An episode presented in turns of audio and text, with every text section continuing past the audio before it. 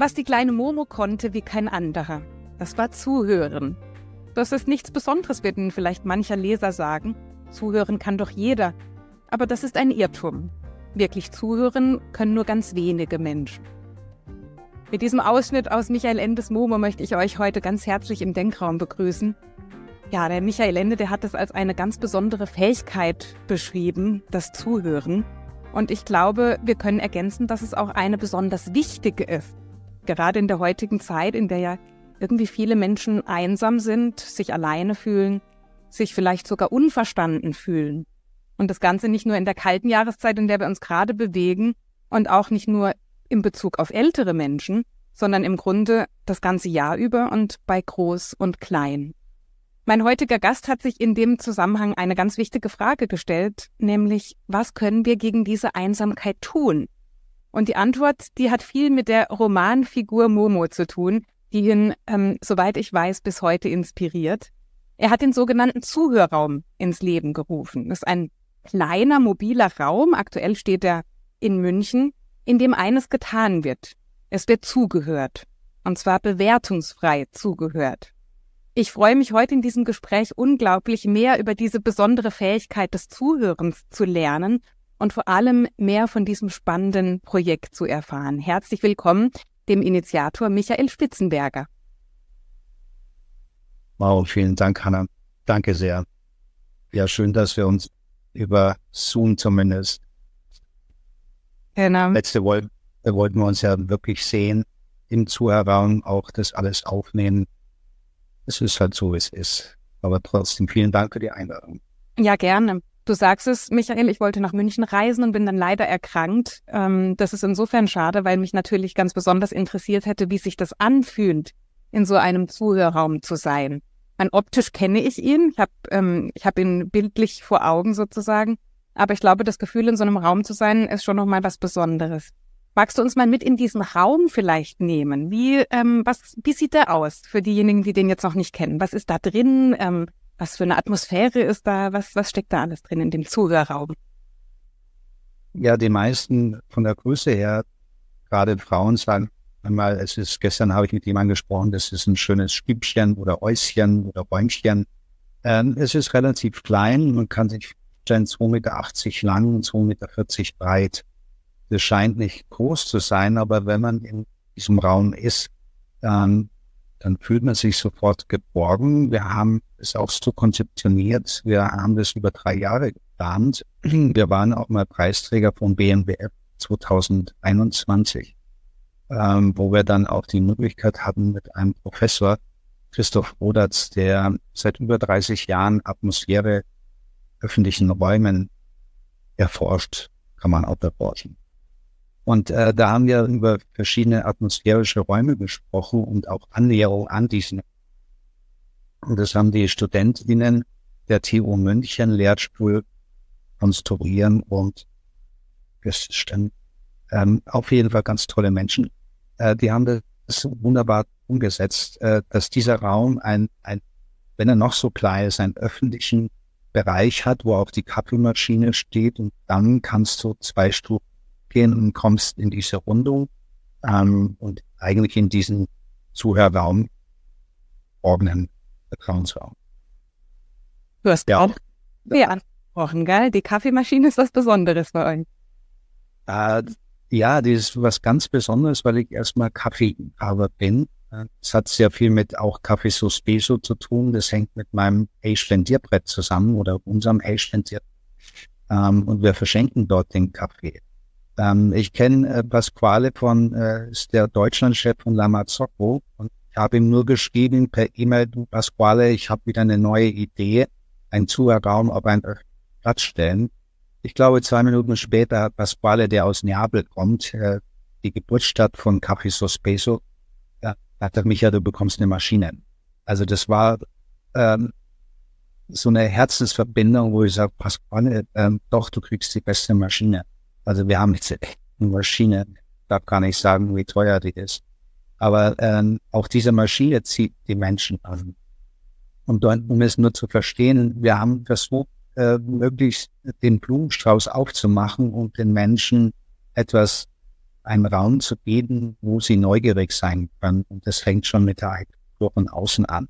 Es ist ein Raum, äh, der einfach neugierig macht und der auch die Menschen anzieht, besonders die Kinder und Jugendlichen. Und das freut uns ganz besonders. Ähm, hilf mir mal mit dem Kaffee Sospeso. Das ist italienisch, höre ich raus. Ähm, ja. Für was steht das genau? Du hast da eine besondere Interpretation davon. Ja, Kaffee Sospeso heißt äh, übersetzt der aufgeschobene Kaffee. Mhm. Nach dem Ersten Weltkrieg war in Neapel die Not sehr groß und es gab die Kluft zwischen Arm und Reich. Die Reichen, so wie die Italiener sind und ihr Herz an der richtigen Stelle haben, haben einfach einen, einen zusätzlichen Kaffee bezahlt und der äh, Barista hat ihn sozusagen an einer Kreidetafel angestrichen, also äh, einen Strich gemacht. Und dann kam jemand rein und der sagte eben nur Kaffee, Kaffee Suspeso. Und dann bekam er diesen kostenlosen Kaffee. Äh, weil diese Kaffeekultur und auch der, der zentrale Ort der Bar in Italien sehr wichtig ist, ähm, wurde diese Tradition weitergeführt. Und äh, die haben wir abgeleitet. 2015 habe hab ich ja mit anderen Menschen am Haken initiiert.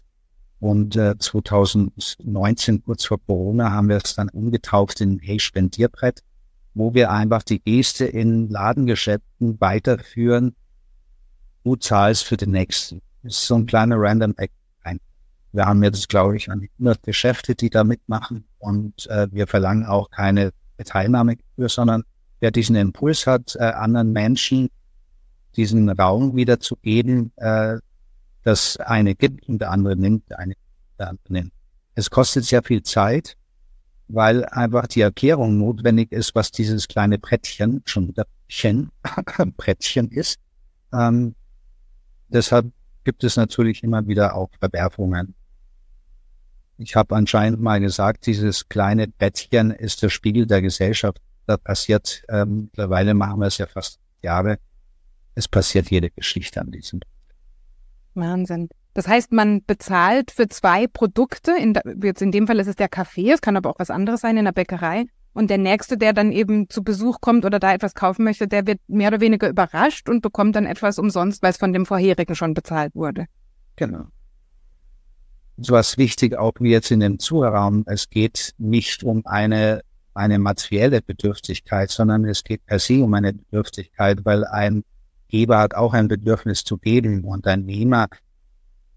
Ähm, wir haben auch Menschen, die, äh, sage ich mal, sehr wohlhabend sind, aber ihr, ihr Portemonnaie vergessen, dann haben die sich auch was genommen und beim nächsten Mal aus Dankbarkeit hängen sie halt zwei Sachen.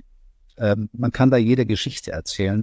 Wichtig ist, dass wir merken, dass wir ja, eine Gesellschaft sind. Und es geht nicht äh, um das Monetäre, sondern es geht um die kleine Geste. Man kennt es vielleicht, äh, man geht als Kollegen Mittagessen es ist doch viel schöner, wenn der eine Kollege für alle bezahlt und am nächsten Tag zahlt der nächste Kollege auch für alle. Also man hat sich immer gegenseitig eingeladen, also passiert ist nicht viel. Oder es gab eine ganz schöne Geschichte, also die Markenentwicklung für Brot am Haken gemacht haben, hatten wir eine eine 17-jährige Praktikantin und wir gingen auf eine, eine, sehr schöne Skihütte in die, in die Berge. Und weil ich äh, das Betten machen überhaupt nicht mag, habe ich gesagt, Hanna, sie hieß auch Hanna, äh, Hanna, äh, ich schenke dir das Bett machen. Und Michael, ah, das musst du doch nicht tun.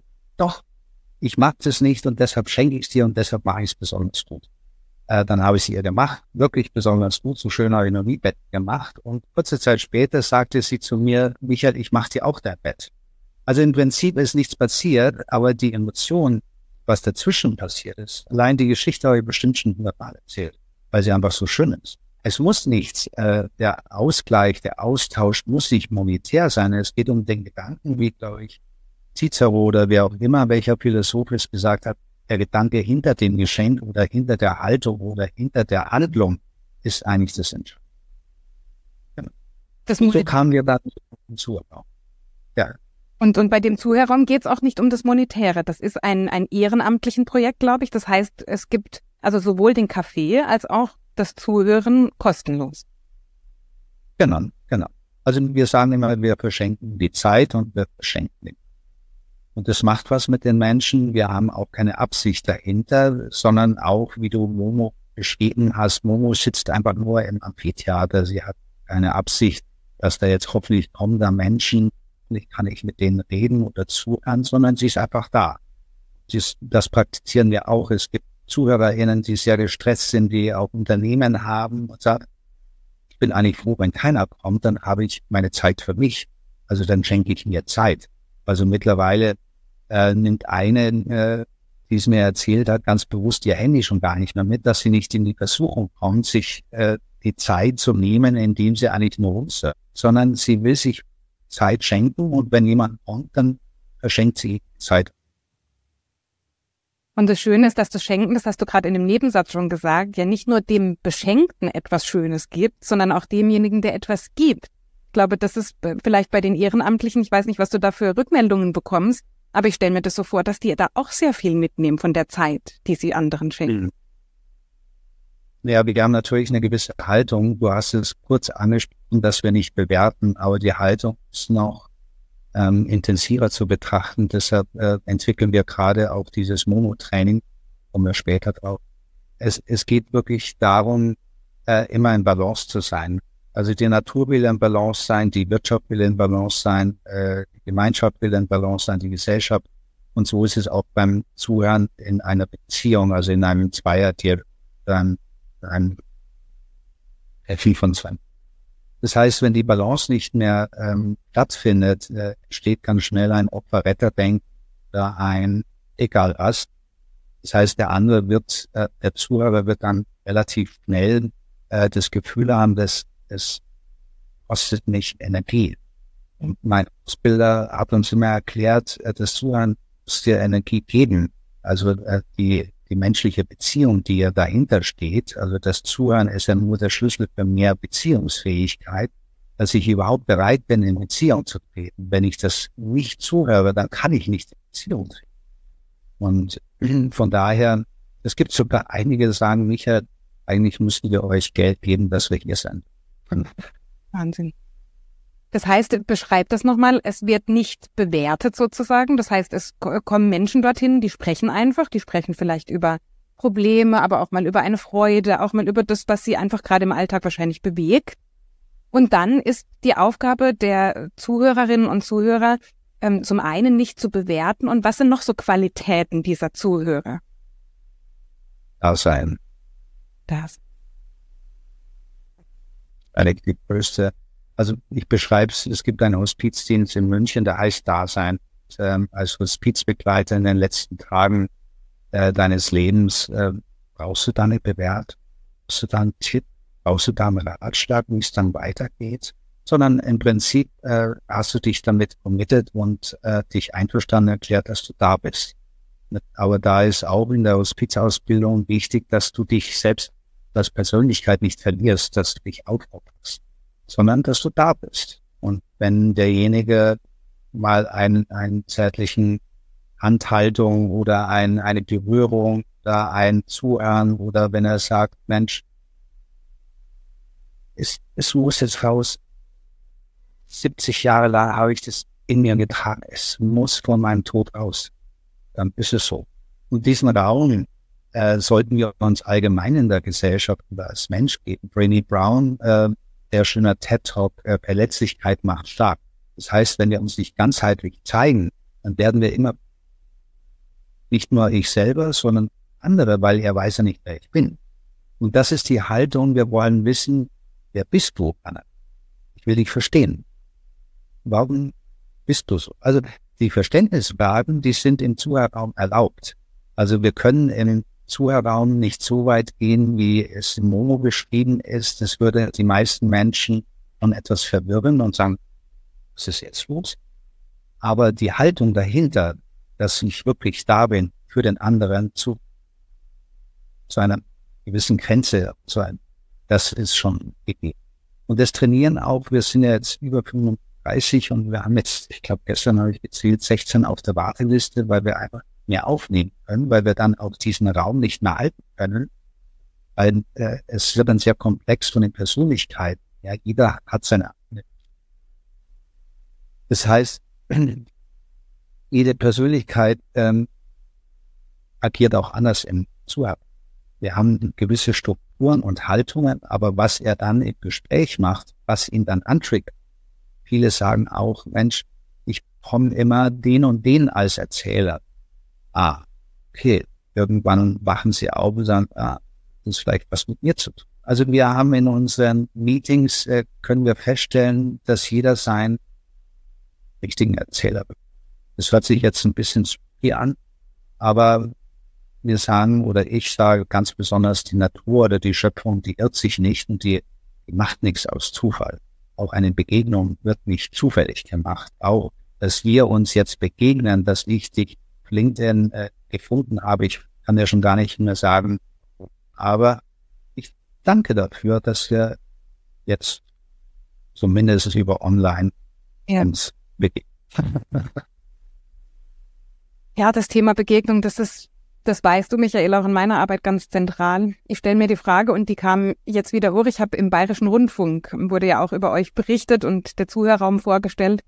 Und spannend fand ich darin eine Lehrerin, die auch ehrenamtlich bei euch zuhört und die so ein bisschen den, äh, nicht einen Konflikt beschrieben hat, aber so zumindest eine Einstellung, die so von der Schule her kennt, dass wenn Schülerinnen und Schüler ihr etwas abliefern, dass sie natürlich äh, die Funktion und die Rolle auch hat, das zu bewerten, was sie da abgeliefert bekommen hat.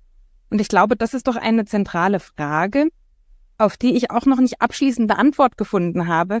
Ähm, inwiefern wollen Menschen vielleicht auch manchmal eine Bewertung haben? Also sagen wir mal, jemand ähm, hat eine Herausforderung, ein Problem, hat irgendeine Aufgabe zu lösen und geht damit zu einem anderen Menschen und möchte gehört werden, möchte gesehen werden. So, jetzt könnte man ja auch argumentieren, und das habe ich da so ein bisschen rausgehört, zu so diesem Zwiespalt. Hm, aber vielleicht kommt er auch zu mir, um jetzt eine Lösung präsentiert zu bekommen oder um ähm, zu erfahren, was ich denn jetzt dazu denke. Also so könnte man das Zuhören ja auch begreifen als etwas, als einen Austausch, bei dem ich meine Meinung und in dem Fall auch meine Bewertung vielleicht da reingebe, um gemeinsam eine Lösung zu finden. Mhm. Ja, ähm, wir leben ja in der Dualität. Ich sage immer, ich glaube, das haben wir äh, zu akzeptieren, auch zu sehen und zu hören, dass äh, beide Seiten ein Teil des Lebens sind.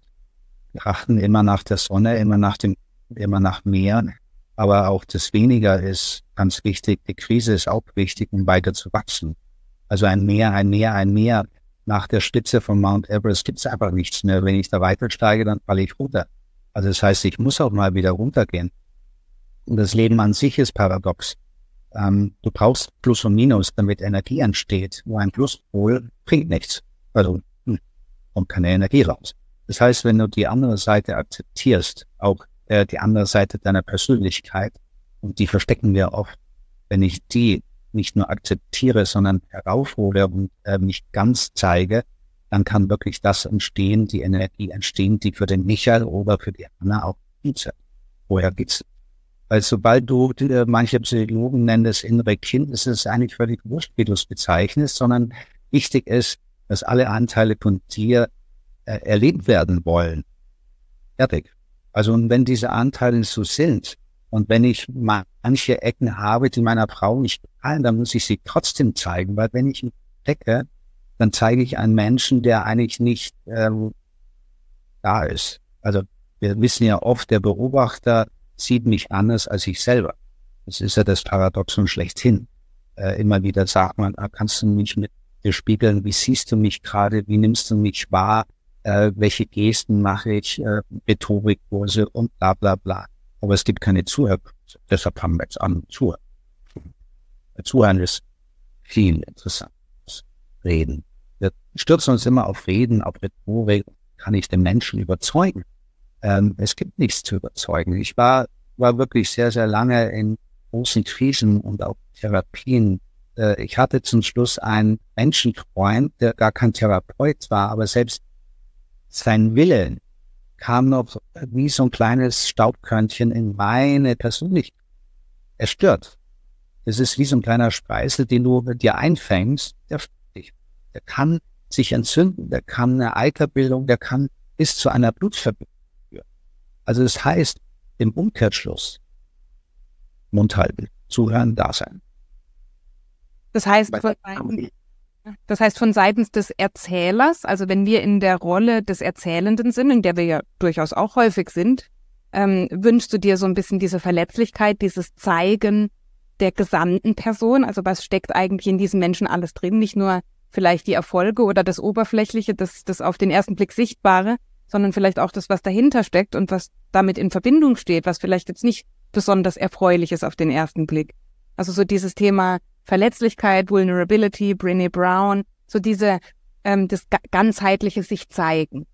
Und dann seitens des Zuhörers, ähm, da bin, bin ich jetzt noch nicht weitergekommen. Wie, inwiefern du sagst, ähm, wir denken sehr in dieser Dualität, also in dem Entweder-Oder, so verstehe ich dich. Ne? Also entweder ganz schweigen, also wie Momo jetzt ja auch in dem, in dem Buch, die gar nichts sagt, oder dann dieses ständige Bewerten. Und so wie ich dich verstehe, du sagst, es muss eigentlich etwas dazwischen geben, wo man vielleicht auch so ein bisschen ein Bewusstsein für das eigene Verhalten bekommt, um sich dann selbst so ein bisschen regulieren zu können und natürlich in Gesprächssituationen auch mal etwas mit reinzugeben und auch mal eine eigene Perspektive reinzugeben. Das kann ja durchaus bereichern. Aber eben dann auch den Moment zu erkennen, in dem man sich dann vielleicht eher zurückzieht und dann eben diesen Raum gibt. Genau. Ich meine, es gibt ja verschiedene Stufen des Zuhörens, die brauchen wir jetzt nicht mehr hier runterbeten. Aber letztendlich ist, wenn du mir etwas erzählst, habe ich nicht am Anfang gleich meine Meinung will, äh, an diesem Anfang behaftet bleiben, weil du spürst in der Beziehung, dass ich dir gar nicht mehr zuhöre, sondern dass ich nur noch meine Antwort vor, damit dir meine Antwort presst. Also letztendlich die Kultur der Asiaten ist ja, ist ja eine ganz andere ich war, ich habe mal eine Hotelkaufmannslehre gemacht und da war ich fasziniert von einem japanischen Tisch von zwölf Menschen, die wirklich zugehört haben. Da hat einer gesprochen und die anderen elf haben zugehört. Und die haben so lange zugehört, bis er wirklich, dass sie das Gefühl hatten, jetzt hat er zu Ende gesprochen. Dann kommt das Magische, nicht sofort zu reagieren. Manche Rhetorikkurse sagen 21, 22, 23, einfach mal ein bisschen Luft holen und auch das Gehörte sacken zu lassen, damit es an. Das heißt, manche äh, sehr komplexen Dinge, die brauchen vielleicht sogar zehn Sekunden, bis sie ankommen. Ich hatte jetzt am Sonntag mit meiner Frau einen ganz großen Streit, weil ich das, was sie mir erzählt hat, das ist so lange bei mir angekommen, dass ich nichts gesagt habe. Und sie sagt, sag mal, hast du ein, sag mal, kannst du eigentlich mal antworten mit deinen bewertungsfreien Zuhren? Aber ich habe gespürt, es ist noch nicht reif, dass ich antworte. Und wir geben uns aber nicht mehr selbst diese Lücke nicht. Wir geben sie uns nicht. Wir wissen am Telefon, wenn ich da nicht sofort eine Antwort, dann heißt, äh, ist die Verbindung, hallo, äh, bist du noch da? Und das ist eigentlich dieser Raum, den du genau beschreibst von zwei Polen, sprich von zwei Menschen. Wenn wir miteinander sprechen, ist dazwischen die Beziehung und das ist der Raum. Und da dürfen wir beide eintreten.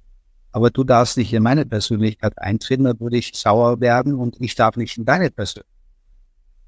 Das ist mit Ratschlägen oder mit Tipps. Ich sehe natürlich, Hanna, ähm, vielleicht schau doch mal, ähm, wie sieht denn dein Zimmer aus? Kannst du mal dein Bücherregal ein bisschen, äh, das sieht doch viel besser aus beim nächsten Podcast, wenn es alles strukturierter ist oder was auch immer. Aus meiner Sicht sage ich dir etwas, aber wir sagen immer, ich liebe meine Frau Göttisch, aber wenn wir sagen, nach 23 Jahren, wir kennen, wir kennen uns nicht, weil wir wissen ja selbst nicht, wer wir sind die große ominöse äh, Erleuchtungsfrage, wer bin ich, die, äh, die stellt sich ein ganzes Leben. Also wie kann ich dann überhaupt glauben, dass ich äh, jetzt dich Hannah kenne oder meine Frau Sonja? Es ist doch, aber wir glauben, dass wir es können. Und deshalb geben wir Tipps und Ratschläge. Ich meine jetzt auf der Sachebene einen Tipp zu geben, ist doch äh, auf jeden Fall, wenn du mich fragst in München, wo gibt's denn ein schönes Hotel? Natürlich gebe ich dir einen Tipp. Aber es hat nichts mit deiner Persönlichkeit zu tun. Hm. Aber sobald es um das wirklich um die, um die Persönlichkeit geht, da haben wir uns, glaube ich, als Mensch zurückzunehmen, da zuzuhören. Glaubst du, das ist auch möglich bei Fremden? Ich frage das deshalb, weil ich die Erfahrung gemacht habe, dass es dieses, sich diese Pause gönnen, auch mal diese Pause aushalten, weil das ist ja durchaus auch ein Aushalten, das man üben darf, dass das natürlich besonders gut gelingt, wenn man einen Menschen um sich hat, zu dem man Vertrauen hat. Also in dem ein, ein Raum da ist, in dem eine vertrauensvolle Atmosphäre herrscht. Jetzt, wenn ich einem Fremden begegne oder einfach vielleicht auch mal bei der Arbeit oder einfach ähm, sozusagen alltägliche äh, Gespräche führe, die jetzt nicht besonders tiefgründig sind und wo man sich nicht extra in einen Raum dafür setzt. Ähm, inwiefern ist das in der Praxis umsetzbar? Was brauchen wir dafür? Ja, wir kommen ja mal vom alten Denken. Wenn ich dir jetzt die Dinge sage, was wir brauchen, dann hört sich das erstmal ein bisschen auch wieder ein bisschen suspekt an. Wichtig ist, dass, dass wir uns, wir, wir haben ja den großen Schatz der Kommunikation. Nur wir kommunizieren gar nicht mehr. Das heißt, auch im Zuhörraum, wenn jemand reinkommt und wenn er wirklich, wenn wir merken, hey, er will jetzt was erzählen, egal was. Also bei uns darf ja jeder alles erzählen dann informieren wir, wir bringen ihn in Form. Es ist wie eine Software. Wenn wir nicht sagen, wir, es ist ein bewertungsfreier, es ist ein Raum, wir uns zurück. Also wir erklären, weil sonst wird dieser Mensch völlig verwirrt. Sagt, was ist denn jetzt los? Äh, warum? Also das ist einfach total wichtig. Und wie das in, in, äh, ja, in zufälligen Begegnungen ist, das, das hat man auch ganz offen zu äh, transportieren. Kann man oder muss man nicht, aber zumindest die Haltung zu haben, hey, es kann sein, dass ich nicht sofort, weil ich, ich spüre gerade, das ist ein tieferes Gespräch, dann muss ich drüber nachdenken. Ist es wirklich nicht sofort antworten? Oh, danke. Endlich mal jemand hätte nicht sofort antworten. Also kommunikabel. Ja. Also und das ist das ist, glaube ich, sowieso das, das Hauptthema. Wie können wir menschlich und achtsam, einfühlsam, egal welches Vokabular wir nehmen, wie können wir einander begegnen? Wie können wir einander kommunizieren? Wir sind ja die einzige Spezie, die das können. Aber können wir es wirklich? Ich überlege gerade, na, also in meiner Welt, mir begegnet häufig diese Einsamkeit und dieses Alleinesein, gerade bei älteren Menschen. Und ähm, in dem Zusammenhang halte ich das Zuhören für eine ganz besondere Fähigkeit. Was waren bei dir die, die Faktoren oder die Erlebnisse vielleicht auch, ähm, in denen du gemerkt hast, diese Fähigkeit, diese Kunst, ähm, hast du eingangs beschrieben, diese Kunst des Zuhörens, das ist eine elementare und wichtige Fähigkeit, die wir erlernen dürfen. Ähm, es fing schon äh, bei meiner Kindheit an. Oder als Persönlichkeit als Michael nicht wahrgenommen, sondern ich habe ein, eine Rolle gespielt, äh, damit es meiner Mutter besser geht. Also ich habe mich entfremdet von mir selber. Und natürlich äh, kam das ganz schnell in die Gewohnheit. Der Mensch ist ein Gewohnheitstier zum Glück, weil wir brauchen viele Gewohnheiten, damit wir überhaupt diese ganzen Informationen passen. Aber wenn du dann äh, sehr, sehr weit weg von deiner eigenen Persönlichkeit bist. Dann kam, es hat ja lange gedauert. Also ist ja nicht so, ich war schon immer per se als äh, in der Jugend ein Zuhörer, weil ich stundenlang meiner Mutter zu. Aber ich habe auch wieder mit einer Absicht zugehört, damit es meiner Mutter besser, dass ich sage, Mensch, das wird schon wieder oder was auch immer. Und wichtig ist einfach, ja, also sagen wir mal so, ich, äh, es kommt aus, aus mir heraus und äh, es ist halt eine Wichtigkeit. Auch Menschen sagen, oh, du machst das alles so toll. Sag ich, ich bin das nicht. Ich, ich bin nur ein Teil von diesem ganzen Monokosmos. Wenn diese ganzen wunderbaren ZuhörerInnen nicht wären, würde jetzt der Zuhörerraum und wir könnten keinen Podcast. Hm. Wenn die Förderer da wären, dann könnten wir überhaupt nichts machen. Wenn die äh, Soziallotterie nicht da wäre, hätten wir den, äh, also es hängt alles miteinander zusammen. Das ist diese Wichtigkeit und diese Einsamkeit, äh, weil wir haben ja auch dieses äh, Video, was wir bald ändern werden. Einsamkeit ist ja eine Haltung. Einsamkeit wäre ja auch ein Riesenschatz.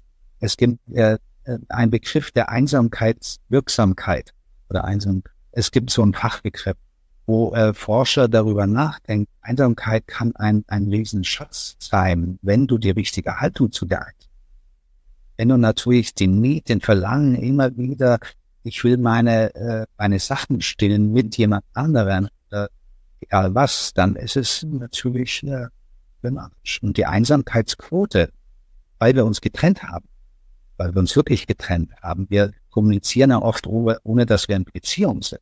Und wir ertragen viele Dinge, weil wir sagen, okay, das war halt dann schon immer so.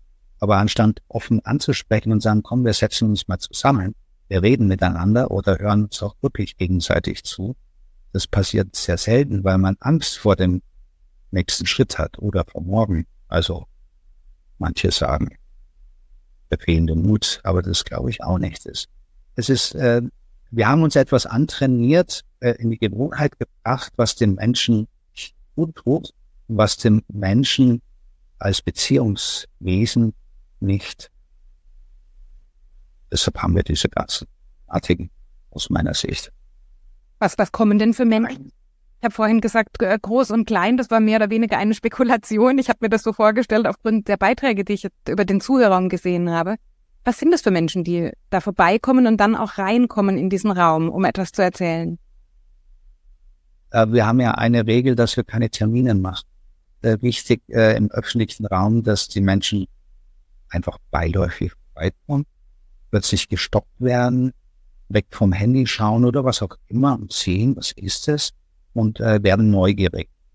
Und dann, äh, also ganz, ganz oft passierte es schon, dass die Menschen sagen, ja, was ist denn das? Ja, Zuhörraum. Ja, das äh, sehe ich, das steht doch da drauf. Ja, okay, wir verschenken Zeit. Sie verschenken Zeit. Und er sagt, ja, wollen Sie, wir verschenken auch Kaffee. Wollen Sie äh, einen Espresso haben? Äh, einen schnellen Espresso, weil Sie ja keine Zeit haben. Ja, okay, einen schnellen Espresso, den nehme ich gerne.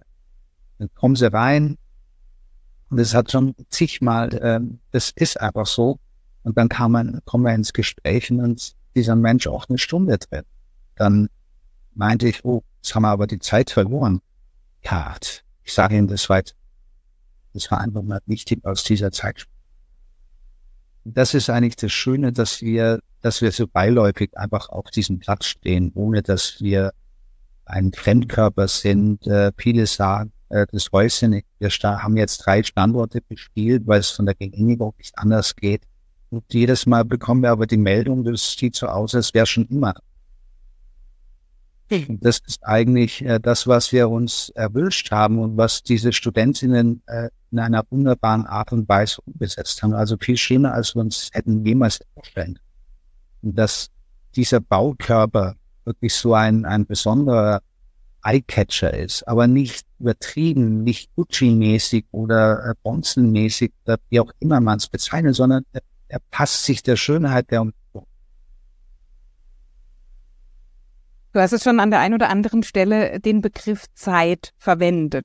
Zum einen als etwas, das wir unbedingt brauchen ähm, und zum anderen als etwas, das uns davon abhält, weil wir eben immer in Eile sind und hektisch unterwegs sind und das Handy in der Hand haben und eben von einem zum nächsten Termin hetzen. Glaubst du, dass und, und ich meine, bei Momo ist das ja auch ein zentraler Aspekt, diese Zeiträuber und die, die Zeit, die verlorene Zeit wieder zurückzubringen also was für eine Rolle spielt für dich die Zeit im Zusammenhang mit dem Zuhören? Alles. Und nichts. Also, ähm, ich bin ja seit Jahren im Verein zur Verzögerung der Zeit. Hört sich ein bisschen witzig an, aber es ist der Zeitverein, der wurde vor über 35 Jahren an der Uni Platen gegründet. Ich außergewöhnlich habe so und da beschäftigen wir uns ja viel mit der Frage Zeit allgemein. Was ist Zeit? Mhm. Zeit ist essentiell. Und wir wissen ja auch, äh, ich sage jetzt mal von Albert Einstein, der hat es ja auch erklärt in einem Buch. Aber Zeit, und das ist ähm, kurz dieses Hate-Spendierbrett, äh, das Einzige, was da gestört hat, war die Zeit. Du musst diese Geste einfach mal erklären. Ich sag's mal, du musst auch einem kleinen Kind erklären, wie eine Flasche aufgeht, sonst kriegt das Kind die Flasche nicht auf. Irgendwann mal über experimentieren, auch über Zeit, aber ansonsten geht es. Und das, das Magische ist in den Zuhörraum, unsere ZuhörerInnen oder wir sind da und haben die Zeit, weil wir uns die Zeit geschenkt haben. Und jemand, der beiläufig kommt und dann sich selbst committet und sagt, ich gehe da rein, der hat dann auch Zeit, obwohl er draußen noch keine Zeit. Und dann passiert das noch viel magischer, dass diese Zeit keine Zeit mehr ist, sondern du bist nur noch in dem Ort, in den Raum. Also es gibt ja große wie Dr. Joe Dispenza, der stricht innerhalb von Time and Space hm. äh, aus Zeit und Raum. Dann kannst du aber, dann gibt es irgendwann auch keine Zeiten, weil es gibt keine Zeiten. Es ist sowieso alles unendlich. Und das ist enorm wichtig, diese Zeit ja nicht mal zu fokussieren, sondern so wie es Michael Ende wunderbar mit Meister geschafft hat und dann auch aufgezeigt ist, was passiert. Mein Momo ist jetzt 50 Jahre alt, feiert dieses Jahr 50-jährigen Geburtstag. Da können wir uns alle fragen, was ist passiert in dieser Zeit. wir es ein bisschen beherzigt. Und auch das will in Balance sein. Du brauchst Zeit für etwas, du brauchst manchmal viel Zeit und wenig Zeit. Aber ähm, ich glaube, wo wir einen Raum schaffen wollen, ist, darum ist es einfach nur, nur zuhören. Das machen wir dann später in den Monatstraining. Die Gelegenheit ist, dass wir im Wechsel immer nur wirklich zuhören und verstehen wollen.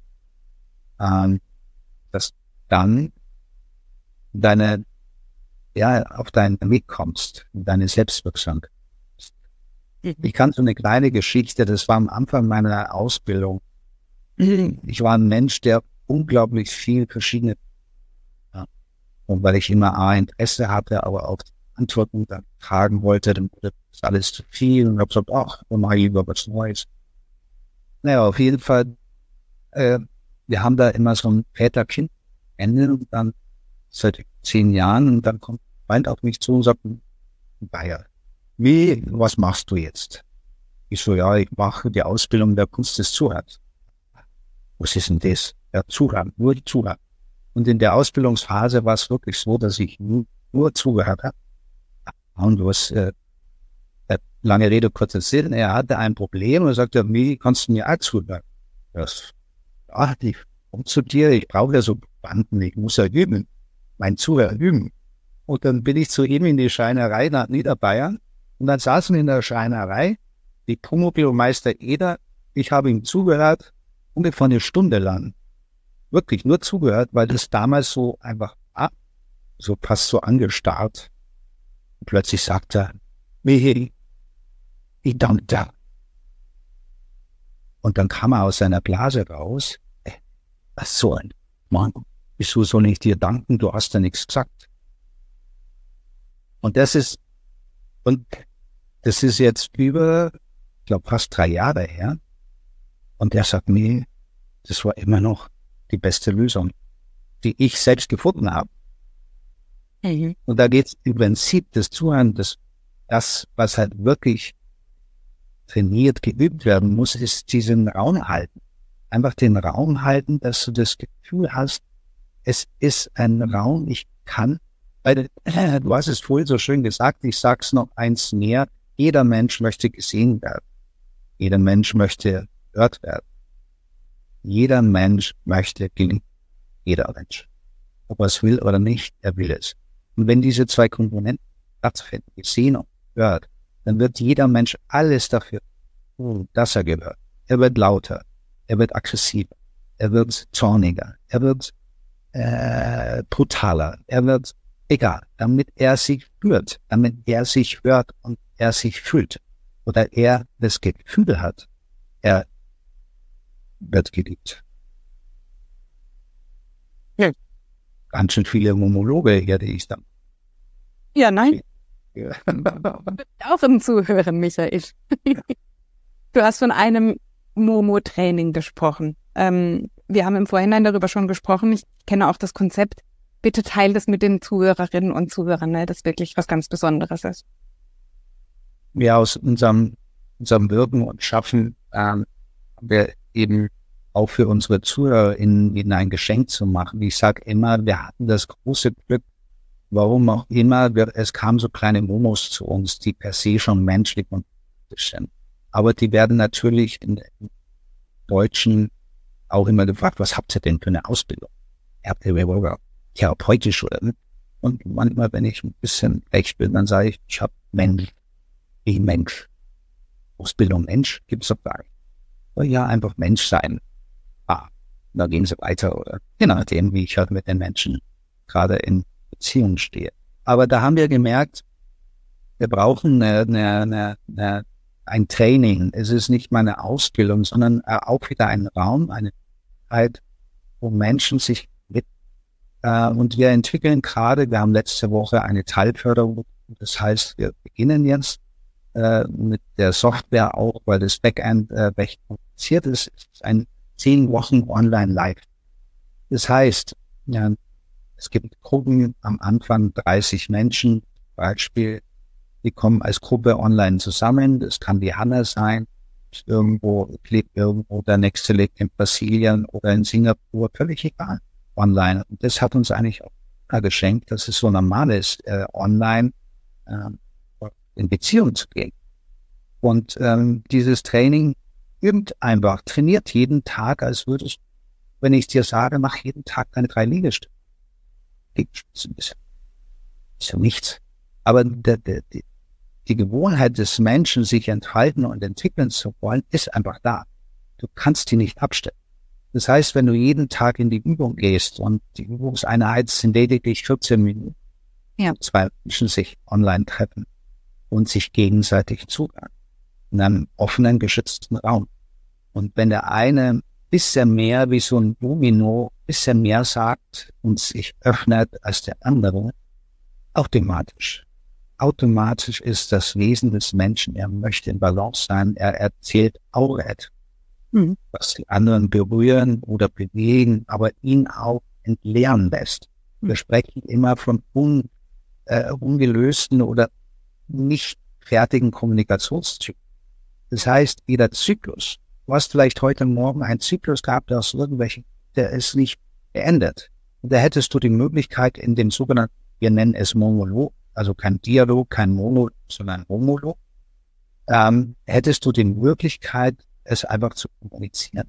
Und dadurch ist dieser Zyklus geschlossen und der geht nicht irgendwo beim Kollegen auf oder in fünf Tagen auf oder sonst was, sondern sagt er, was ist mit dir los? Du kannst es auch nicht mehr sagen, aber der Zyklus hängt einfach dir fünf Tage hinterher. Der will kommuniziert werden.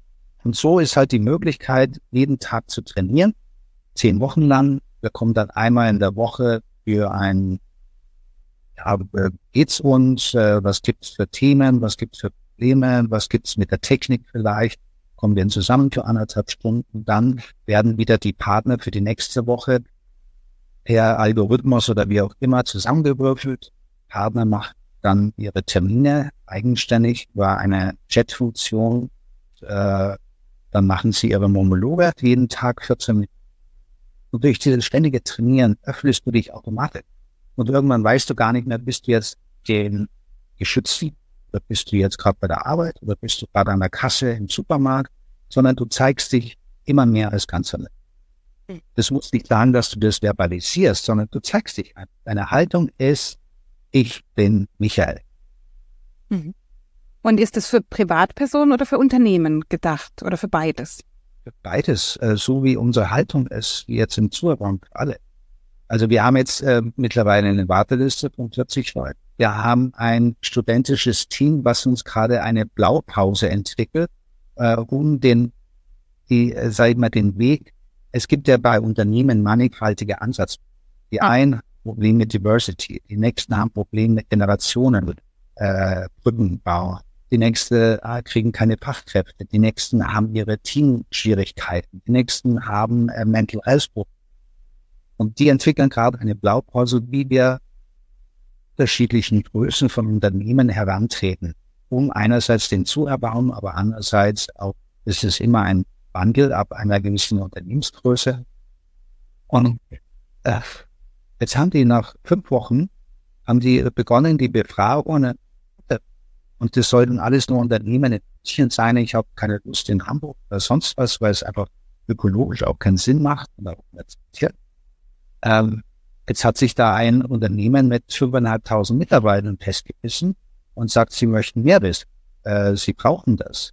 Wir haben drei äh, zentrale Needs in ihrem, äh, in ihrem, das ist einmal die, das ist einmal der Nahostkonflikt, was den vielen Menschen Sorgen macht. Aber der schönste ist einfach, dass man einen Raum hat, um was ist zu werden. Mhm.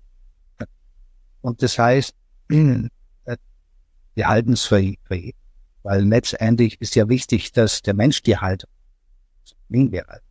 Wenn viele Menschen im Unternehmen die Haltung haben, dann hat man mal das Unternehmen die Haltung. Mhm. Also von daher machen wir das als sogenanntes Social Startup. Sich toll an.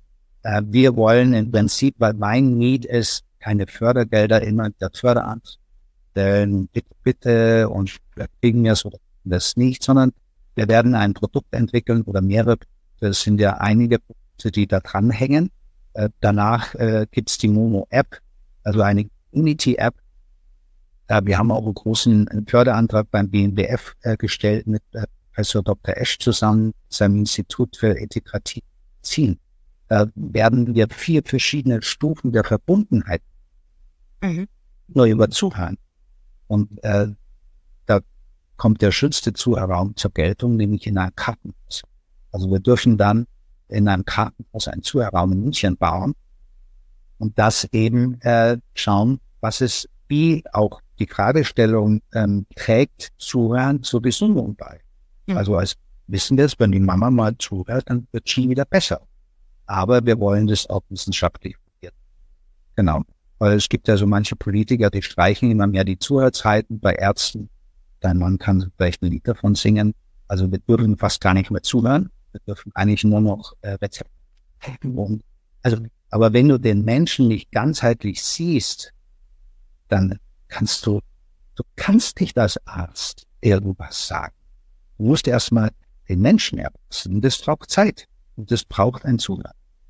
Es gibt einen tollen Medizinphilosophen, Giovanni Maio aus Freiburg, der hat wunderbare, äh, auch auf YouTube ersichtlich, wunderbare äh, Ableitungen. Also so schön kann ich überhaupt nicht sprechen.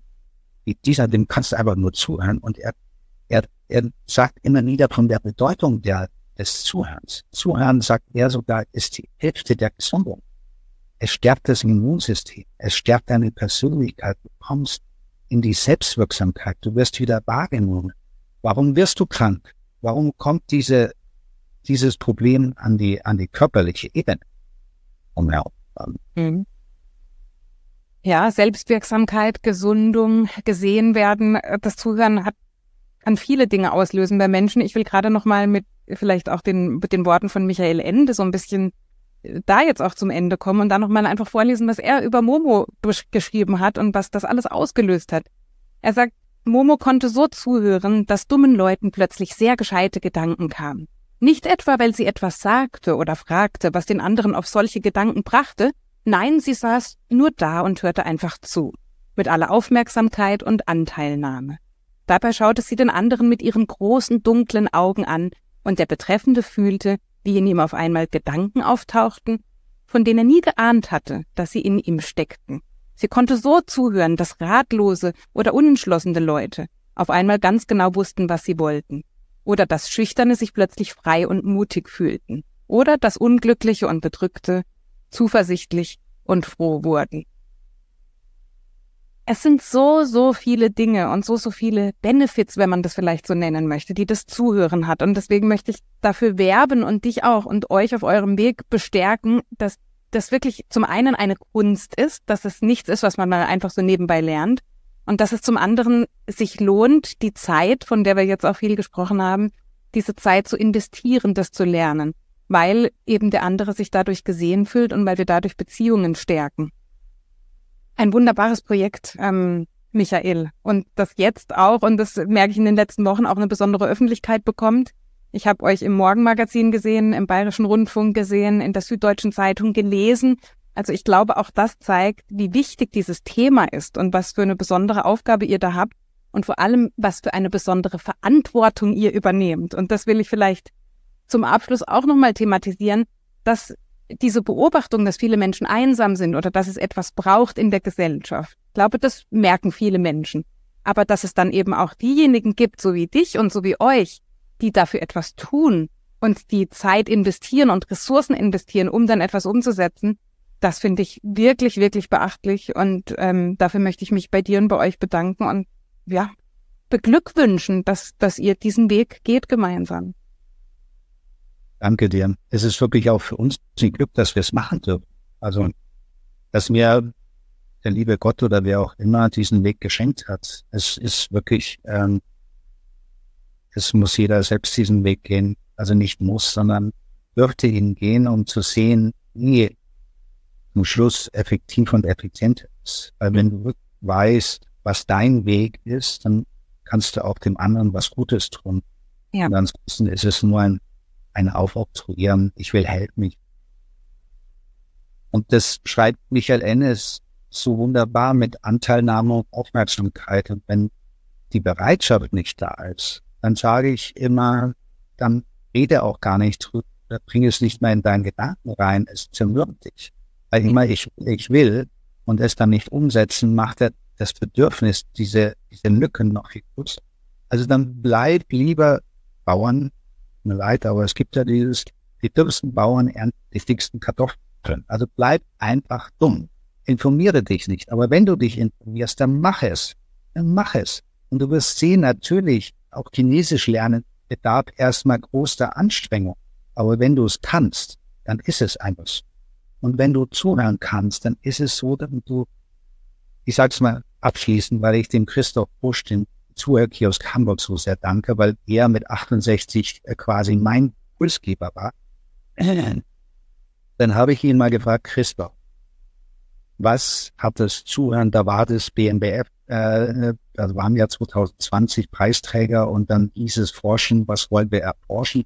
Sag ich, was würdest du denn erforschen, Christoph? Dann sagt er sofort, was macht es mit dem Zuhörer? Weil er, also Michael, mein ganzes Leben hat sich total gut. Ich sehe die Welt.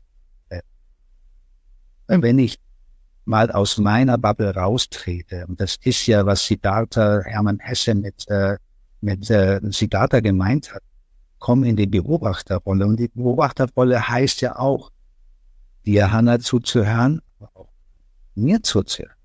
Nein. Wirkt. Und dann kommen wir auch raus aus der Einsamkeit, weil da äh, verbirgt sich plötzlich der große Schatz in der Sicherheit und sagt, was willst du eigentlich wirklich? Wer bist du? Bist du dieser Schein, den du aufgebaut hast? Oder was will dieser Michael? Und dann äh, das Zuhören hat sehr viele Facetten. Also nicht nur dem anderen zu.